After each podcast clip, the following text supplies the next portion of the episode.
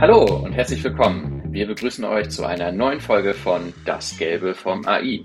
Wir sind Yvonne und Jean-Luc von Conversion Maker. Hier im Podcast besprechen wir jede Woche die spannendsten News aus der Welt der KI. Und damit übergebe ich auch schon an meine Kollegin Yvonne. Welche Zahl hast du uns diesmal mitgebracht? In die Zahl der Woche hat es heute die Förderung über 2,2 Millionen Euro geschafft. Und zwar wurde mit dieser großen Summe das KI-Navi für den Handel gefördert. Das Projekt ist eine Initiative von KI NRW.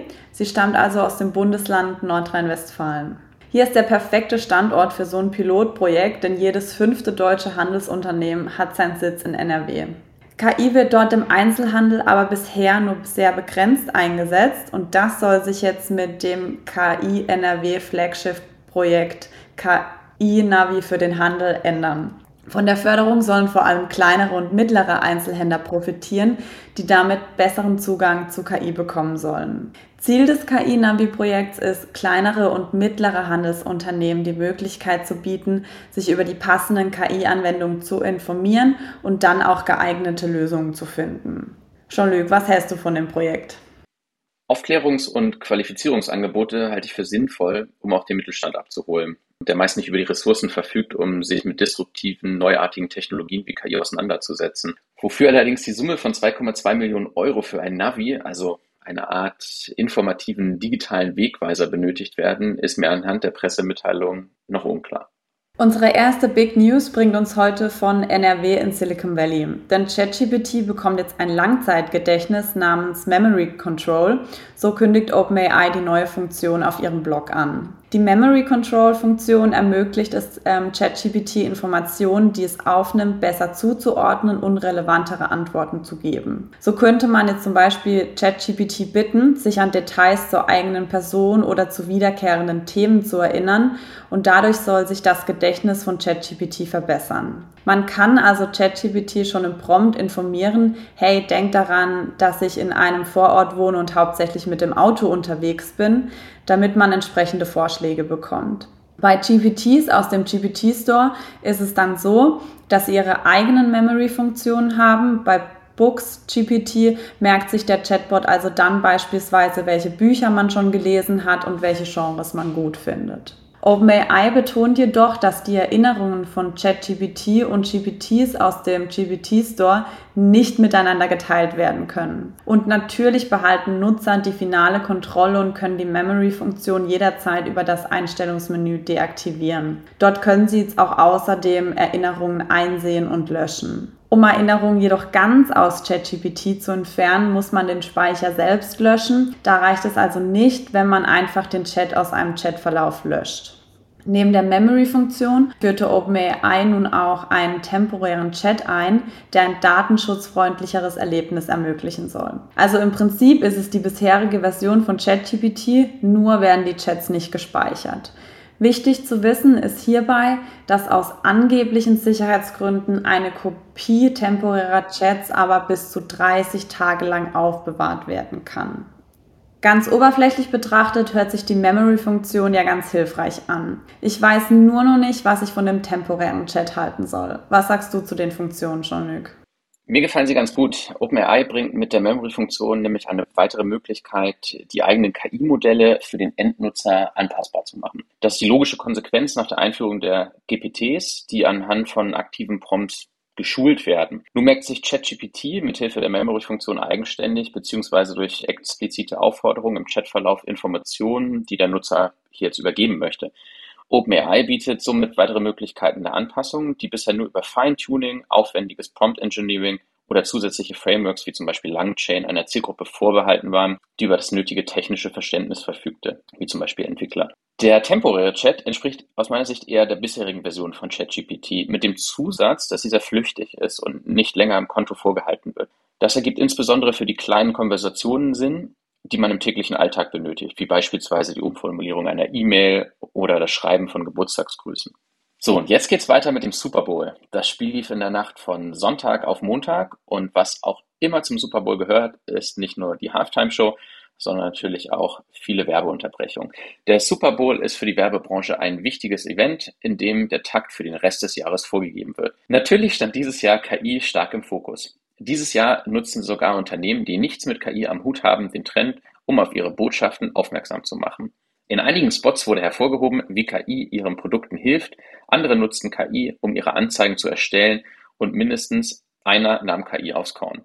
In einigen Werbeunterbrechungen wurden wichtige Themen angesprochen. So erinnerte Google daran, dass der Mensch immer noch im Mittelpunkt der Technologie steht und sich Funktionen an die Bedürfnisse des Nutzers orientieren. In ihrem Spot ging es um die Nutzung eines Smartphones als sehbehinderte Person. Damit zeigen sie, dass nicht jeder auf die gleiche Art und Weise mit Technologie interagiert. Natürlich bestand der eigentliche Sinn darin, den Einsatz der KI und Sprachsysteme von Google zu fördern. Microsoft wiederum ging auf die Herausforderungen von Gründern, Studenten und Kreativen ein, die an irgendeinem Punkt Anlaufschwierigkeiten hatten, wo dann der Copilot ansetzt und die Personen im Spot dank des Assistenten ihre Projekte starten und Ziele erreichen. Ich werde jetzt nicht auf alle Werbespots eingehen, aber die meisten Werbespots zeigen, wie sehr sich KI im Leben verändert Sogar die Werbebranche selbst, wie die Financial Times berichtete. So heißt es außerdem im Bericht, dass die Branche mit einem starken Rückgang der traditionellen Werbung oder in Printmedien kämpft, da große Technologieplattformen immer mehr diesen Bereich einnehmen. Dabei würden teure Werbemanager und ihre Rolle hinterfragt werden, da Marken sich heute schließlich einfach an KI-Systeme wenden können, um sich inspirieren zu lassen. Yvonne, hättest du jemals gedacht, dass du in einem KI-Podcast über den Super Bowl sprichst? Ähm, tatsächlich nicht, weil ich sagen muss, ich bin, also ich was heißt, ich verstehe den Hype nicht, aber ich bin nicht von dem Hype betroffen. Also ich würde niemals am Sonntag, äh, also von Sonntag auf Montag die Nacht durchmachen, um mir das äh, Spiel anzuschauen. Was sagst du denn zu den Entwicklungen, die die Financial Times betont? Im Grunde sagen sie ja, dass KI auch die Werbebranche verdrängt. Wie siehst du das? Also ich glaube, dass KI in der Werbebranche teilweise unabdingbar wird. Das heißt also, man setzt KI mehr und mehr ein, einfach weil es ein super Werkzeug ist und ein super Hilfsmittel. Allerdings muss man auch darauf achten, KI basiert auf Trainingsdaten aus der Vergangenheit. Sie ist zwar kreativ und kann auch neue Dinge erfinden, bedient sich aber immer an der Historie. Das heißt, ich würde es auch eher als Tool für Kreative verstehen und nicht als Ersatz, weil ich glaube, für bestimmte Sachen und für bestimmte Werbekampagnen, da braucht man noch einen Mensch, die müssen da auch noch ihren Senf dazugeben, ähm, damit es auch wirklich zu einer großartigen Kampagne wird. Falls ihr euch ein paar Spots ansehen wollt, findet ihr in den Shownotes einen Link zu einigen Spots, die am Sonntag gezeigt wurden. Und damit kommen wir jetzt zum Tool der Woche. Yvonne, welches Tool der Woche hast du uns diesmal mitgebracht? Auch beim Tool der Woche geht es mit Online-Werbekampagnen weiter. Ich habe diesmal nämlich Albert AI mitgebracht. Albert AI nutzt KI, um Werbekampagnen zu automatisieren und optimieren. Dabei verfügt das Tool über einige Funktionen wie beispielsweise die Echtzeit-Datenanalyse. So kann das Tool kontinuierlich große Datenmengen aus verschiedenen Quellen untersuchen, damit man mehr über das Verhalten der Zielgruppe und den Markttrends erfahren kann. Die Personalisierungsfunktion ist sozusagen das Pendant dazu, denn damit lassen sich Werbeinhalte auf individuelle Nutzer zuschneiden. Und die Plattform kann viele Aspekte von Werbekampagnen automatisieren als auch optimieren, wie beispielsweise die Ausrichtung und Platzierung von Anzeigen bis hin zur Budgetverteilung. Spannend ist auch noch, dass Albert mithilfe von Machine Learning und anderen KI-Technologien dazulernt und seine Strategien dadurch auch verbessern kann. Das ermöglicht, dass man seine Kampagnenziele effektiver erreicht. Was Albert AI ausmacht, ist, dass das Tool sich selbstständig an Veränderungen im Verbraucherverhalten anpassen kann, ohne dass man als Nutzer ständig manuell eingreifen muss. Was würdest du sagen, für wen lohnt sich so ein Tool? Spannend ist ein solches Tool vor allem für diejenigen, die mit sehr heterogenen Kunden zu tun haben und für diese trotzdem Personalisierung umsetzen wollen. Das ist sicher im Consumer-Bereich mehr der Fall als für B2B-Unternehmen. Albert AI positioniert sich als eierlegende Wollmilchsau, ist damit allerdings auch nicht alleine auf dem Markt unterwegs. Für diejenigen, die nicht jede Stellschraube in ihrem Marketingmix manuell andrehen wollen oder aufgrund begrenzter Ressourcen können, sollten sich dieses Tool immer anschauen und vor allem testen. Kommen wir damit zu unseren Quick News. Als erstes haben wir neue KI-Hoffnung mit bekannten Gesichtern. Ein Name, über den diese Woche ziemlich viel berichtet wird, ist Christian Reber. Der Seriengründer aus Berlin will es wohl wieder mit Microsoft aufnehmen. Seine neue App nennt sich Superlist und startet nun auch eine einjährige Beta-Phase. Laut Reber soll es das neue Zuhause für alle Listen sein, privat wie auch beruflich.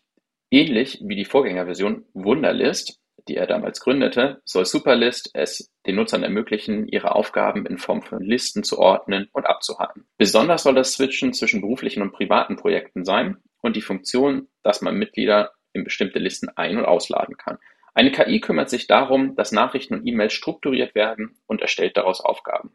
Wichtig zu wissen, dass Reba Wunderlist damals schon an Microsoft verkaufte, aber es bis heute noch bereut. Denn Microsoft stellte Wunderlist 2020 ein und was davon übrig bleibt, kennt man heute als Microsoft To Do. Laut Reba soll Superlist ja ein sehr großes Marktpotenzial haben. Siehst du das auch so? Ja, ich denke schon, denn der Markt an To-Do-Listen ist groß und erfindet sich immer wieder neu. ClickUp und Monday.com sind genau wie Wunderlist damals aus dem Boden gesprossen und haben den Markt erobert. Die Wechselbarrieren sind meist gering und hier reicht den Nutzern schon ein einziges neues spannendes Feature. Und wenn in diesem Fall jetzt durch KI automatisiert eigene To-Dos erstellt werden sollen aus ähm, E-Mails und ähnlichen Inputs, dann könnte das schon das Feature sein, was die Nutzer dazu bewegt, Superlist auszutesten und gegebenenfalls auch von ihrem bestehenden To-Do-Listen-Tool zu wechseln, bis dann allerdings das nächste wieder um die Ecke kommt. Ja, dann kommen wir zu der nächsten Quick News und die bezieht sich auf Neuigkeiten im EQ-Commerce, wo jetzt der Einsatz von KI für die Erstellung von Parfüm ein aufsteigender Trend sein soll. Es scheint also eine Formel zu geben, mit der KI bei der Zusammenstellung von Duftnoten beitragen kann. Dazu sagt beispielsweise Olivia Houghton, eine Kreativforscherin bei The Future Laboratory, dass mit Marken mithilfe von KI ihre Produkte besser auf die Bedürfnisse ihrer Kunden zuschneiden können und dass besonders Duftmarken daran arbeiten, Daten wie Suchangaben oder eben wie die Stimmung aus den sozialen Netzwerken zu verwenden, um schneller innovative Düfte herzustellen. In der Schweiz brachte ein Duftunternehmen beispielsweise Cato auf den Markt, das auf Basis KI-generierter Forschung Duftnoten und Parfüms kreieren kann. Für alle, die keine Parfümexperten sind, eigentlich werden Düfte über Recherchen von Massenmärkten oder auf Basis von Kommentaren oder Rückmeldungen der Verbraucher entwickelt. Daher ist der Einsatz von KI an der Stelle ein komplett neuer Prozess. Und dann geht es auch schon mit dem Thema Beauty weiter. Ultra Beauty, die US-amerikanische Kette, setzt nun auch auf KI. Mit dem sogenannten Glam Lab können Kunden die Beauty-Produkte virtuell ausprobieren und testen, beispielsweise welche Farben ihnen stehen würden oder welches Make-up sich eher für ihren Hautton eignet. Besonders wertvoll für die KI soll das Kundenfeedback sein, da schließlich die KI alle Arten von Feedback, die in das Online-Tool eingespeist werden, verarbeitet und analysiert. Auch das Einkaufserlebnis in den stationären Geschäften plant Ultra zu verbessern, Besonders interessant finde ich, dass sie Verkaufsautomaten in Läden stellen, die kleine Pröbchen ausgeben. Dafür müssen Kunden ihre Kontaktdaten eingeben und bekommen dann beispielsweise ein Pröbchen für eine Creme in Reisegröße. Der Gedanke dahinter ist, dass Kunden eher auf ein Produkt zurückgreifen, wenn sie es schon kennen. Und damit sind wir auch schon am Ende unserer Folge. Es bleibt spannend und vor allem sehr unterhaltsam in der KI-Welt und ich bin schon gespannt auf nächste Woche. Ja, das auf jeden Fall. In diesem Sinne, danke euch fürs Reinhören. Wenn euch diese Folge gefallen hat, freuen wir uns wie immer über eine Bewertung und abonniert uns gerne, um garantiert keine neue Folge zu verpassen. Habt eine schöne Woche bzw. ein schönes Wochenende. Tschüss, bis nächsten Freitag.